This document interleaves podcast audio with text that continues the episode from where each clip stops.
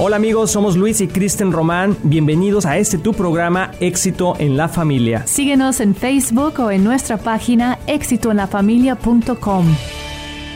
Es, es lo más, o sea, qué mejor que vivir con la protección de Dios. Y yo digo, uno dice hay que ser socios con Dios y puedes ser socios con Dios en muchas cosas, pero yo voy más profundo, amor. Sí. Es más bien ser, estar bajo la bendición de Dios, bajo la dirección de Dios.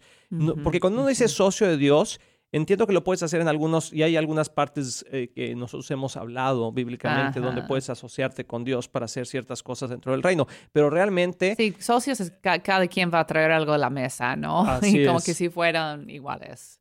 Así es, y hay, hay oportunidades donde Dios nos permite llegar a subir a ese punto, donde podemos asociarnos con Dios para hacer esa extensión del reino de Dios aquí en la tierra. Estoy de acuerdo, pero realmente lo que Dios quiere es que seamos hijos obedientes, que seamos hijos que aman a su Padre Celestial y que están de acuerdo a obedecer sus mandamientos. Y cuando uno es hijo, no es papá. Cuando uno es hijo, está sometido a la voluntad del Padre. Exacto. Y eso es lo que queremos hablar esta, esta semana, que queremos someter nuestra vida a la voluntad del Padre. Entonces quiero empezar, amor, con eh, esta serie que, está- que se llama Visión y Propósito, que empezamos ayer, pero quiero empezar el día de hoy con hablar de cómo terminar el año, o sea, cómo terminamos el año pasado y cómo vamos a empezar este nuevo. Quizá tú lo que vamos a hablar ahorita no lo has hecho, pero lo puedes hacer, o sea, no tiene ningún problema hacerlo a principios Ahora. de año. Exacto. Sí, pero yo creo que hablamos de tener unos cuadernos y yo pienso que cuaderno es bueno, más que en la computadora, en el iPad o algo, porque de alguna forma el cuaderno como que le puedes a- escribir ahí. Es una disciplina Es una que disciplina. cuesta trabajo, ¿verdad? Para algunos dicen, ¿cuándo voy a encontrar tiempo para sentarme a escribir? O, ay, qué flojera, no me gusta escribir. Pero es una disciplina que trae mucho fruto. Y si mandas a tus hijos y le regalas un cuaderno a cada uno de ellos y le dices, ok, vamos a apuntar lo que Dios hizo el año pasado.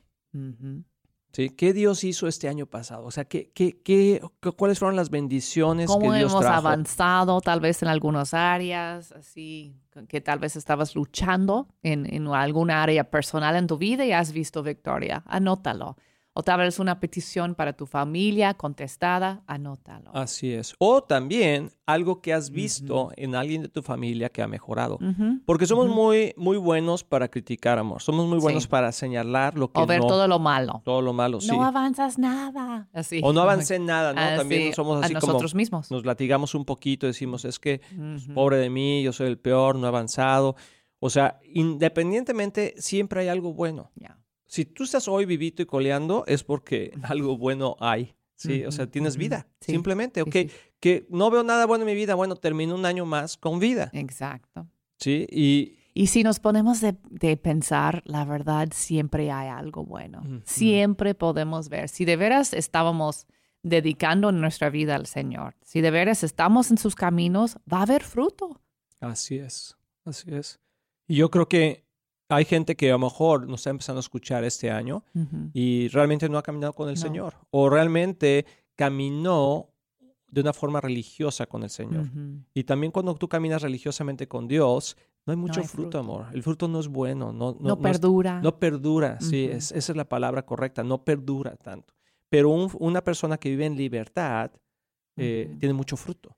Entonces, yo, yo te quiero animar, o sea, no sé cómo fue el año pasado en tu vida, pero yo estoy seguro que hubo algunas cosas buenas. Entonces, toma el tiempo para meditar, porque ahí- es donde tenemos, las disciplinas son diferentes, porque uno dice, voy a orar, pero muchas veces en ese tiempo de oración, puedes tener ese tiempo de meditación.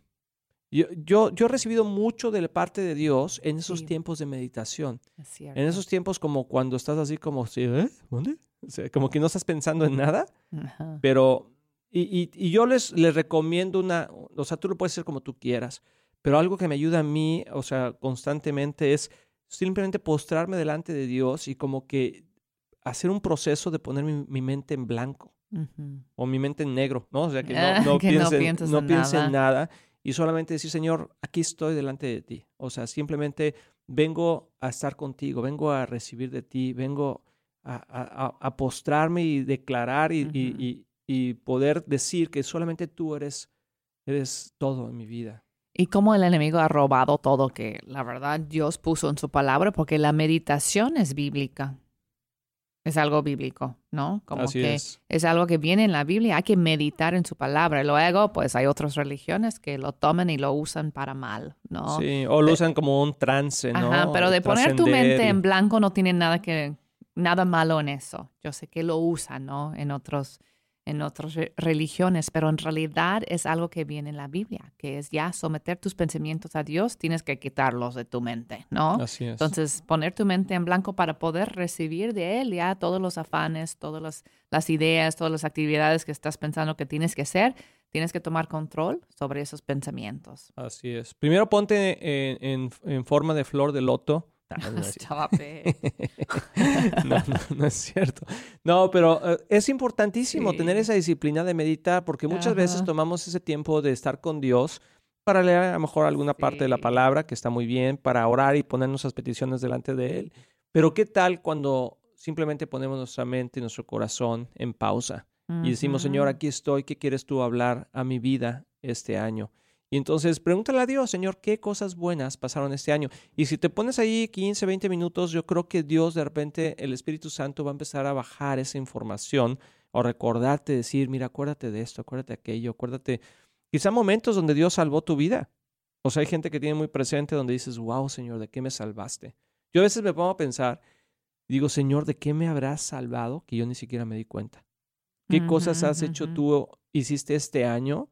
Que me salvó la vida, que guardó la vida de mi esposa, de mis hijos, que ni siquiera yo pensé en hacerlo, ¿no? O sea, pensé en ello. Vamos a llegar al cielo algún día y vamos a ver así como una película de nuestra vida. Y te vas a dar cuenta que te bajaste del camión y pasó por atrás una, una piedra y no te pegó, ¿verdad? Y, y, un ángel la agarró, ¿no? O sea, no sé, Dios va a mostrarnos cosas maravillosas que hizo en nuestra vida. Entonces, todo empieza con estar un, con un corazón agradecido. Así es. Y eso yo creo que es muy, muy importante. Por eso es, bueno como que cerrar el año pasado bien, como que pensando en todo, no lo demás, ah, ya, al siguiente, ¿no? Pero hay que cerrar el capítulo, hay que cerrar el ciclo del año pasado, evaluando qué es lo, lo, que pasó bueno, qué es lo que falta todavía para cumplir, como que lo puedes ya transferir eso al año que viene si Dios te dice, ¿no? Hay que preguntar esta petición que yo tenía el año pasado todavía es para este año, es algo que quieres hacer. Todo, eso es importante. Creo que un punto también muy importante, amor, es que las peticiones que tuvimos el año pasado, los que hemos hecho peticiones y que no vimos cumplidas esas peticiones, tenemos que preguntarle al Señor varias cosas. Señor, ok, ¿la transfiero a este año? Es algo que a lo mejor no era para el año pasado, pero quizá todavía lo quieres hacer este año. Es algo que a lo mejor no estaba en tu corazón, pero estaba en mi corazón.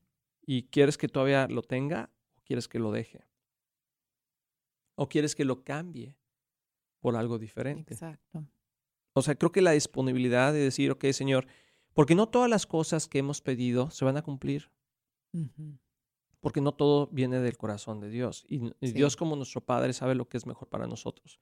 Y mejor también para, para todo el cuerpo en Cristo. Y mejor para toda tu familia. Entonces, Señor, también otra pregunta importante es, ¿alguna de esas peticiones que tengo en mi corazón es una petición egoísta? Y no quiere decir que si tú estás pidiendo, Señor, eh, quiero bajar de peso, quiero ah, mm, cambiarme de casa, quiero, no sé, cosas naturales y materiales, no quiere decir que estés en una posición egoísta. Una posición egoísta es cuando pides cosas que Dios te está diciendo que no es el momento, no es lo mejor, o que no van a beneficiar a otras personas o que van a perjudicar a otras personas, pero tú aún así lo quieres. Entonces, si Dios está diciendo no, a lo mejor es una relación. Dios está diciendo, ya te dije que esa relación no. Pero tú sigues, sí, es que yo quiero esa relación, yo quiero esa relación. Y a lo mejor porque quieres casarte, a lo mejor porque quieres estar con esa persona, pero sabes que no es algo que te está trayendo bendición, sino que te está alejando del Señor, que te está... Y, y Dios no quiere eso. Entonces, ¿lo vas a poder hacer? Sí, pero no necesariamente está bajo la bendición de Dios. Y obviamente estás hablando de una relación que no es un matrimonio, ¿no? Donde tenemos el ah. compromiso, el pacto delante de Dios, no es que, ah, eso ya no está funcionando, Dios no quiere eso para mí, ¿no? Sí, no, si ya estás casado, casada, ya Dios quiere eso para ti, la verdad. Y eso no significa que si están en un tiempo muy difícil, a veces hay razones por separarnos, pero no divorciarnos. Eso es lo que vienen ah, bíblicamente, ¿no? Entonces, pero quería aclarar eso. Ah, muy bien, amor, qué bueno. Entonces, antes de, yo creo que eh, antes de irnos, bueno, nos tenemos que ir a una pausa, vamos a regresar un momentito para hablar de algunos puntos importantes, amor, que podemos poner en los deseos o preguntas que le podemos dar al Señor conforme a la visión y propósito de este año. No te vayas, estás aquí en éxito en la familia. Amigos, ya estamos aquí de regreso en Éxito en la Familia. Espero que estés todavía con nosotros.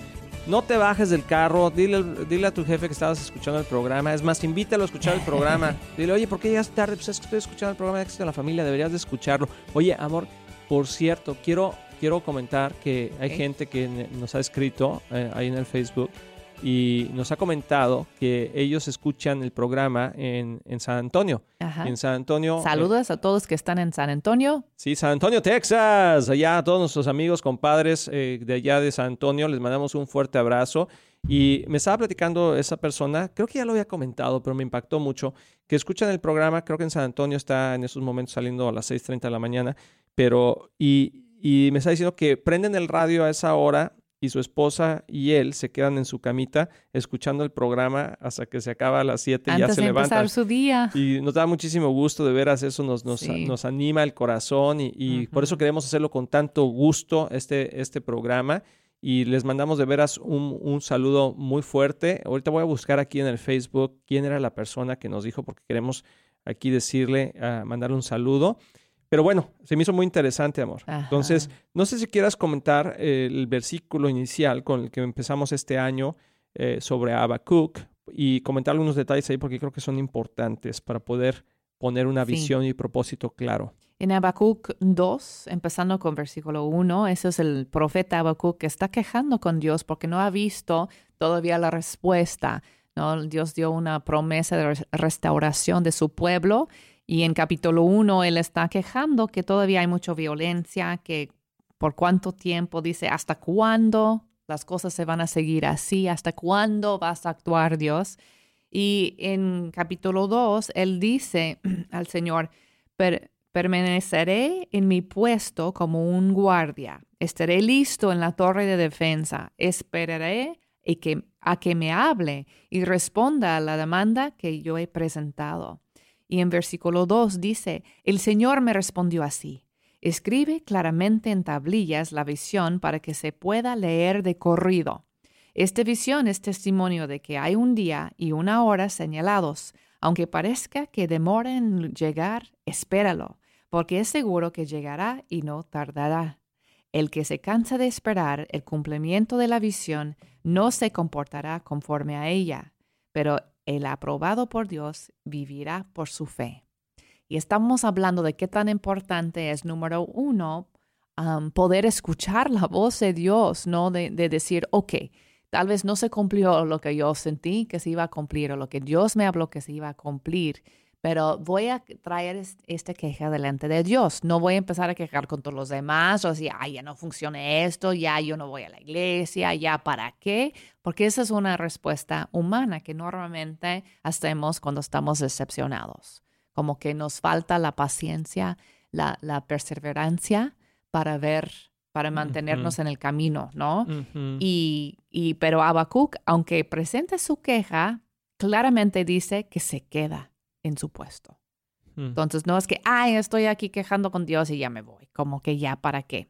No, él dice, permaneceré en mi puesto como un guardia, estaré listo en la torre de defensa y esperaré a que me hable.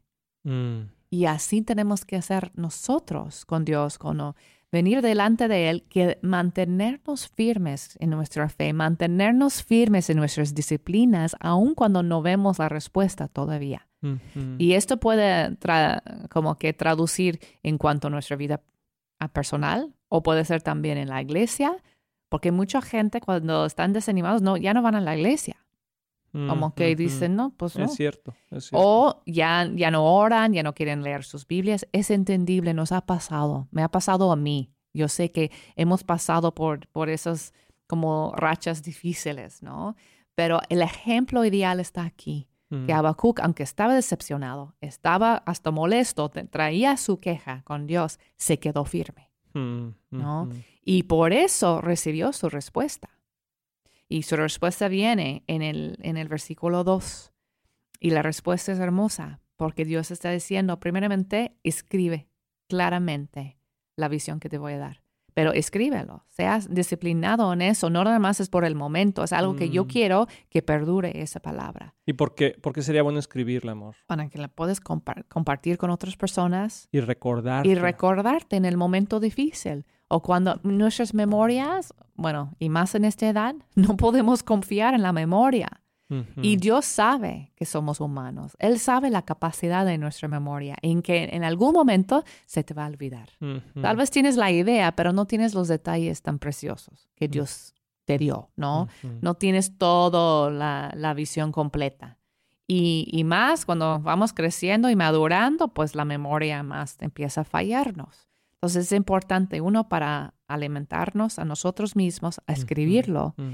Y cuando escribimos también vamos afirmando nuestra creencia, ¿no? Como que vamos creyéndolo, recordando. Y eso pasa aún en lo negativo, ¿no? Cuando, como castigo, ¿recuerdas en la escuela? Cuando como un castigo tienes que, Escribir. que escribir, ya no voy a mentir, ya no voy a mentir, como, y lo usan como castigo, pero tiene resultado, ya no voy a mentir, ya no voy a mentir, y ya al final ya el niño que, ay, ya no voy a mentir, Sí, como se la cree al final. ya como empieza a tomar efecto. Dios Ujú. sabe eso también, y para poder compartir Mm, que no se queda la visión contigo nada más. Y, y me- lo que me encanta aquí es la acción atrás. Dice, para que puedas correr, no caminar ni sentarte, pero correr con la visión. Y eso es lo que tenemos que hacer. Cuando Dios nos da algo, hay que correr con fe. Creer que va a suceder. Exacto. Sí, porque luego Dios nos da una visión, pero la vemos imposible. Decimos, nah, pues está muy complicado. Sí, y yo quiero, quiero que, que, ah, una de las visiones importantes es preguntarle al Señor, ah, como cristianos, hablo como cristianos, como hijos de Dios, es Señor, ¿dónde quieres que esté este año? ¿Cómo quieres, eh, que, cómo quieres que te sirva? Ya sea en la iglesia local donde estás el día de hoy, ya sea en otra iglesia que Dios te Ujú. quiere llevar, en otra ciudad. En ot- Hay gente que está haciendo planes para cambiarse de lugar, para cambiarse de ciudad, para cambiarse. Lo único que te quiero yo motivar es que la razón de tus cambios que hagas no sean infundidos en temor no sean porque tienes temor de, híjole, pero es que, ¿qué va a pasar? No, es que sí me tengo que ir a, a vivir a Houston porque, pues, es que ya aquí no hay trabajo y ya, ni modo, ¿no? O sea, que eso no sean tus motivaciones, Exacto. sino que tu motivación sea que Dios te ponga en el corazón una razón en su reino por qué tendrías que moverte, por qué tendrías que cambiarte, por qué tendrías que asistir a otra iglesia, por ejemplo, por qué tendrías que, que cambiarte de escuela, de trabajo, de, de- de profesión. No sé, hay gente que está haciendo cambios importantes. Y una cosa que, que yo he aprendido es que no porque haya oportunidades significa que es lo que Dios está diciendo que hagas. O sea, nosotros no nos movemos por las oportunidades, nosotros nos movemos por la gracia de Dios, por la voluntad de Dios, por la, por la oportunidad Por la que voz Dios, por de la Él voz de que Dios. nos que- dice, exacto. Gracias. Por la voz de Dios.